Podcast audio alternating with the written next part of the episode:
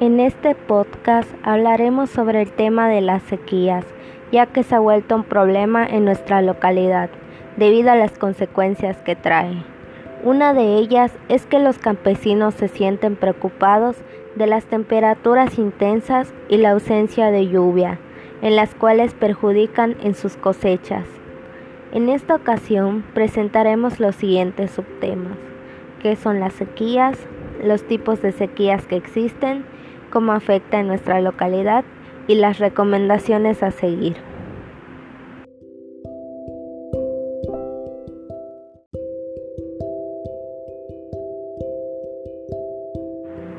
Empezaremos con la definición de las sequías.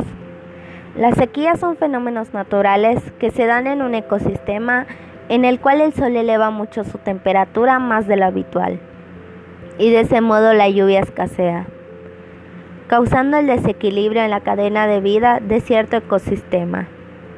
Se podría decir que las sequías pueden ser por causa natural o inducida, contaminación del hombre. Existen tres tipos de sequías.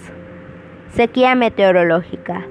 Es aquella que se produce cuando el nivel de las lluvias durante un periodo determinado resulta muy inferior a la media esperable.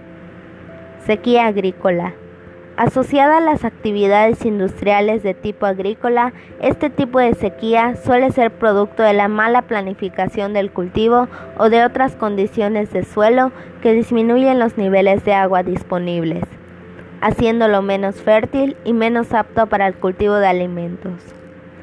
Sequía hidrológica. Ocurre cuando los niveles de agua en los depósitos naturales de una región, como lagos, ríos, acuíferos y presas caen por debajo de la media esperable para cierto periodo, ocasionando que el agua almacenada se utilice pero no se reponga al mismo ritmo. Yucatán con el 99.1% de su territorio están dentro del estatus de sequía.